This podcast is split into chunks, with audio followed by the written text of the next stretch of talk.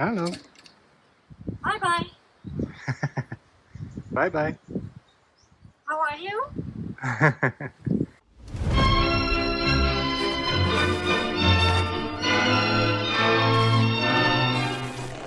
bin jetzt ungefähr eine Woche hier auf Kopangan und es gefällt mir sehr gut. Ich habe ähm, ein bisschen gearbeitet, auch an meinem neuen Online-Kurs, ein bisschen über die Geschichte der Philosophie noch gearbeitet, ein bisschen an meinem Buch geschrieben, ein Buch gelesen von Yogananda, die Autobiografie eines Yogi, sehr zu empfehlen. Und ansonsten viel Sightseeing gemacht, also eigentlich vor allem Strände, Strand, Strand, Strand. Und ähm, bei der Full Moon Party war ich, ähm, im Night Market von Tongsala, bei einem Reggae-Konzert war ich. Was man hier alles eben so machen muss. Äh, Kokoswasser trinken und sich kein Tattoo stechen lassen. Und am Strand Muscheln sammeln und negative Ionen, die so positiv sein sollen. Also alles, was dazu gehört. Ich habe sogar ein bisschen trainiert und meine 30 Days Body Transformation Challenge angefangen. Ähm, das Ergebnis könnt ihr dann vielleicht bald auf äh, YouTube bewundern oder bedauern, wie auch immer. Und ähm, dann war ich im Wonderland Healing Center. Da kann man sehr viel Yoga machen und Atemmeditation, Meditation an sich und das hat mir schon sehr gut getan, muss ich sagen. Also ich glaube, der Parasympathikus ist äh, wieder aktiviert einigermaßen. Ähm, eine tolle Erfahrung habe ich gemacht, das war beim Ecstatic Dance. Ecstatic Dance äh, ist etwas, wo man drei, vier Stunden lang tanzt zu einer sehr meditativen, aber auch eben aktiven ähm, Musik und alles rauslässt, eben, wie es der Name eben sagt, ekstatisch. Und da hatte ich auch eine sehr besondere Erfahrung, nämlich die des absoluten Abfalls von Druck, ja, der ich gar nicht wusste, dass der auf mir lastet. Denn es war tatsächlich sogar so eine Art äh, spirituelles Erlebnis, wo ich mich verbunden gefühlt habe mit meinen Vorvätern, also mit meinem Vater, mit meinem Großvater und irgendwas in dieser Ahnenreihe wo ich nämlich so nach zwei, zweieinhalb Stunden Tanzen auch in so, so einen Rhythmus kam, in so eine Art Marsch tatsächlich kam und diese ganze Belastung in den Boden stampfen konnte und ähm, dadurch eine ganz starke Spannung abbauen konnte, von der ich gar nicht wusste, dass ich sie habe, beziehungsweise von der ich das Gefühl hatte, das ist sogar eine Spannung, die meine männlichen Vorfahren irgendwie mal aufgebaut haben und die ich jetzt hier in diesem Leben abbauen darf. Also geradezu als Aufgabe. Ich habe das geradezu als Arbeit empfunden. Das war auch, mir kamen auch die Tränen dann. Teilweise es war entlastend, aber auch ähm, es war Arbeit, es war Mühe und ähm, das Resultat war eben schon das Gefühl von Befreiung. Also vielleicht in Richtung Freiheit, in Richtung vollkommene Freiheit, von der Jiddu Krishnamurti schreibt, durch Tanzen. Also es war eine sehr, sehr schöne Erfahrung, weil ich mich ja dann auch gefragt habe, was ist es denn, was dich normalerweise unfrei macht? So im Leben. Also klar, woran erkenne ich meine Unfreiheit? Woran bemerke ich das eigentlich, dass ich unfrei bin? Ich glaube zum einen körperlich natürlich, durch gewisse Gefühle, Belastungssymptome, durch Krankheit, ähm, die entsteht durch diese Unfreiheit und durch diese Anspannung. Zum einen natürlich geistig durch die vielen Aufgaben, die man so hat, die Erwartungen, die man erfüllen muss, die Pflichten, die man zu erledigen hat. Und ähm, diese Erwartungen sind ja bei uns allen da. Und bei mir zeigen die sich im Moment sehr, sehr stark auf so einer Ebene des ähm, Fremdbildes, Selbstbildes. Also was erwarten andere Menschen von mir in Bezug auf zum Beispiel meine Rolle jetzt hier auf YouTube oder als ähm, Intellektueller oder als Schriftsteller oder als öffentliche Person, weil ich mich schon, das ist auch immer noch mein Anspruch, damit auseinandersetze. Was ist denn meine Rolle hier bei diesem ganzen Spiel? Und weil das mein Anspruch ist, lese ich natürlich auch sehr viel eure Kommentare. Und da gab es gerade in der letzten Zeit einige, die mich mh, mm, ja doch beschäftigt haben, wie hier zum Beispiel der Kommentar von Ingo. Liebe Mitmenschen, ich habe sehr mit mir gerungen, ob ich diese Nachricht schreibe. Ich habe kein gutes Gefühl. Merkwürdige Dinge geschehen auf seinem Kanal. Ist Gunnar tatsächlich noch Herr über seinen Kanal? Zum Beispiel, würde ein wahrer Philosoph, Gunnar ist einer, tatsächlich fragen, ob er sich ein Tattoo stechen lassen soll? Ich denke, nein. Das ist aber nicht der einzige Grund. Stimmen können synthetisch perfekt nachgebaut werden. Ein Livestream mit Gunnar wäre daher auch kein eindeutiger Beweis mehr, ob Gunnar wirklich dahinter steht. Eine Zerschlagung seiner Reichweite könnte ein Ziel mancher Kräfte sein. Seid achtsam mit euren Kommentaren. An Gunnar, ich hoffe, ich irre mich. Ja, wer ist dieser Gunnar überhaupt? Das habe ich mich auch gefragt. Oder Kommentare, die dahin gingen, zu sagen, ja, jetzt wo es nur noch um seine Selbstfindung oder Selbstheilung geht oder so, ähm, ist das nicht mehr für mich interessant.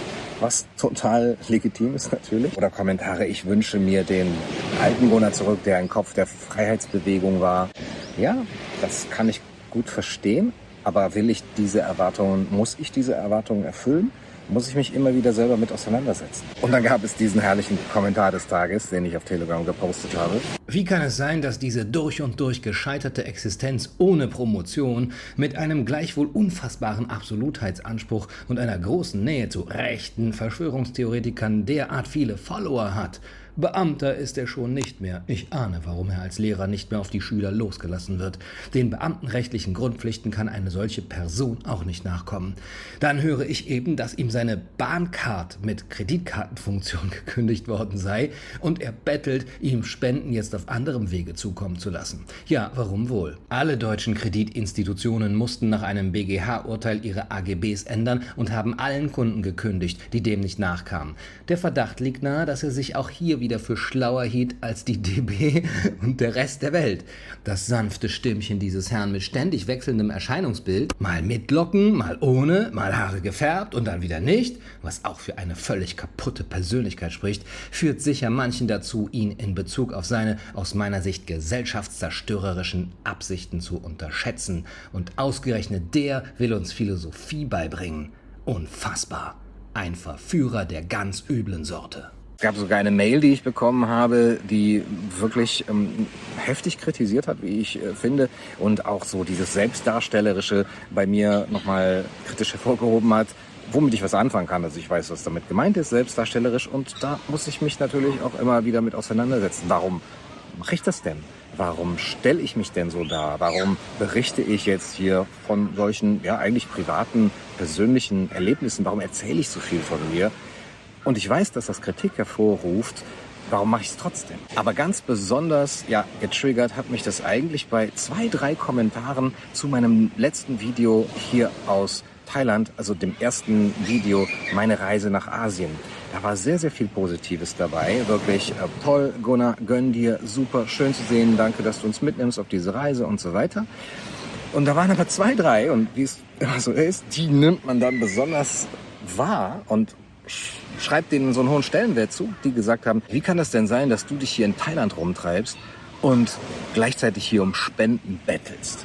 Ja, wie kann es sein, dass du das finanziert haben willst, dieses Lotterleben? Wie kann es sein, dass du dir das leisten kannst? Andere haben Probleme, ihre Gasrechnung zu bezahlen.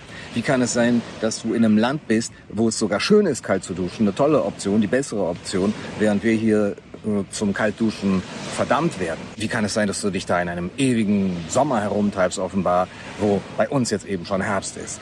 Wie kann es sein, dass du das überhaupt bezahlst? Wovon bezahlst du das bitte? Ja, leg das mal alles auf. Und wie gesagt, es waren nur wenige, also wirklich nur ein, ein ganz kleiner Bruchteil unter sehr, sehr vielen positiven Kommentaren. Und mein erster Impuls war natürlich, mm, das ist doch alles gar nicht so. So teuer ist das gar nicht. Und ja, ich habe, sagen wir mal, gut gewirtschaftet. Und ja, ich arbeite für mein Geld, zum Teil durch eure Unterstützung. Und ja, die geht ja vor allem ans Team. Und davon ist natürlich auch was für meine Erholung, für meinen Urlaub. Und Gleichzeitig mache ich ja im Urlaub immer noch Arbeit, dann verdiene ich ja aber noch durch meine Bücher. Und ja, hey, wenn ich bei einem anderen Arbeitgeber eingestellt wäre, dann würde der auch nicht fragen, was machen Sie denn in Ihrem Urlaub? Dürfen Sie das überhaupt? Ja, was machen Sie von dem Geld, das Sie hier verdienen? Das war der erste Impuls. Ich wollte mich rechtfertigen. Ich wollte sagen, nein, das ist gar nicht alles so. Ihr seht das falsch. Lasst mich mich erklären und so weiter. Aber das ist eigentlich unsinnig. Dann kommt der zweite Impuls, der sagt, ach, die sind doch alle nur neidisch. Ja? Die können sich das halt nicht leisten und äh, die haben alles ihr, ihr eigenes Thema.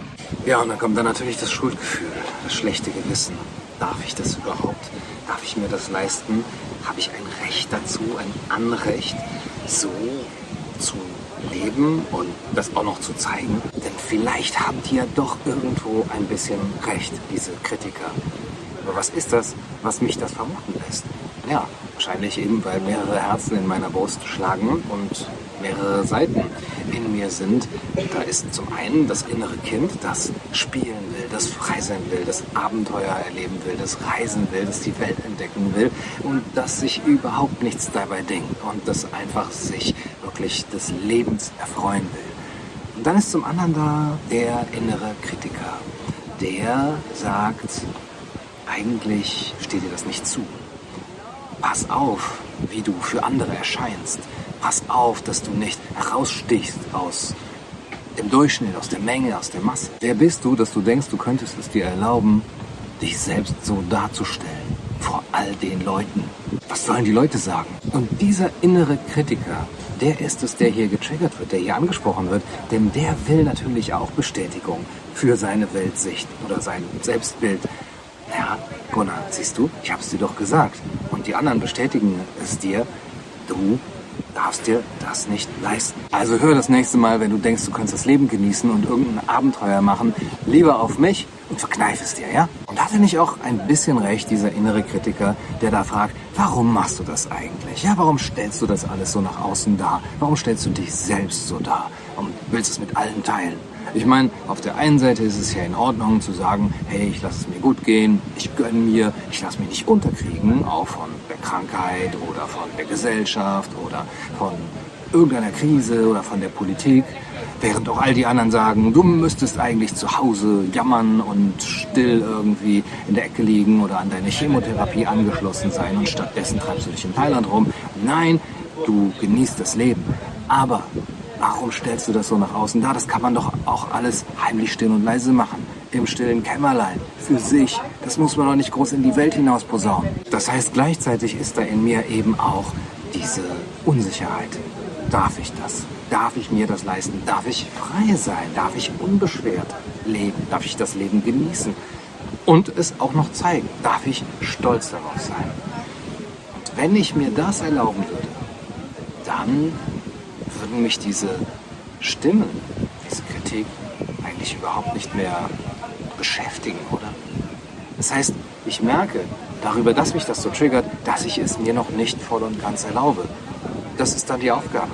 Das ist dann das wirkliche Abenteuer, es nach außen zu geben, das Feedback sich anzusehen, zu gucken, was einen triggert und woran man dann zu knabbern hat und dann zu sagen, ah, okay, da ist etwas in mir noch nicht frei und unbeschwert. Und das ist so eine sanfte Erinnerung, hey Gunnar, guck mal, was erlaubst du dir noch nicht? Wo könntest du noch freier sein? Wo könntest du noch unbeschwerter sein? Und wo könntest du dich noch mehr lösen von den Erwartungen oder von dem Selbstbild oder eben von dem, was du denkst, was andere von dir erwarten? Und es geht gar nicht nur darum, immer nur Spaß zu haben und das zu zeigen und das Leben zu genießen und das zu zeigen, sondern im Grunde genommen zu zeigen, sich selber, dass man das Leben in seiner Fülle lebt. Also nicht nur die positiven Gefühle, sondern überhaupt alle Gefühle fühlen darf und ausdrücken darf. Und da haben wir in unserer Gesellschaft ja oft ein gewisses Manko, dass man dafür beschämt wird. wenn man zum Beispiel Wut zeigt, Aggression zeigt, Neid zeigt, Trauer zeigt. Und wir verstecken das oft. Und das wirklich auch ja, so selbstdarstellerisch und ein bisschen exhibitionistisch nach außen zu bringen, das zeigt natürlich auch anderen, es ist okay. Es ist okay, das Leben in seiner Fülle zu leben und zu genießen. Ich habe mich gefragt, warum zeige ich das? Warum rede ich in letzter Zeit so viel von mir? Ja, exhibitionistisch oder selbstdarstellerisch oder narzisstisch kann man das ruhig nennen. Ich weiß schon, woher das kommt. Warum stelle ich meine Selbstfindung so sehr in den Vordergrund? Warum stelle ich meine Selbstheilung so sehr in den Vordergrund und gehe so sehr ins Persönliche oder Private? Ich glaube, es hat vor allem zwei Gründe. Zum einen, ich möchte das zeigen und andere inspirieren. Das wäre ein Ziel und ich würde mich freuen, wenn mir das gelingt. Anderen nicht zu sagen, aber irgendwie nonverbal mitzuteilen, ihr dürft das. Ihr dürft das Leben genießen und ihr dürft das Leben in seinen Hochs und Tiefs auch wirklich empfinden annehmen. Das ist so wichtig, das ist lebenswichtig und wie ich sagen würde, in meinem Fall überlebenswichtig. Und zum anderen, um mir, meinem inneren Kritiker, zu zeigen, du darfst das.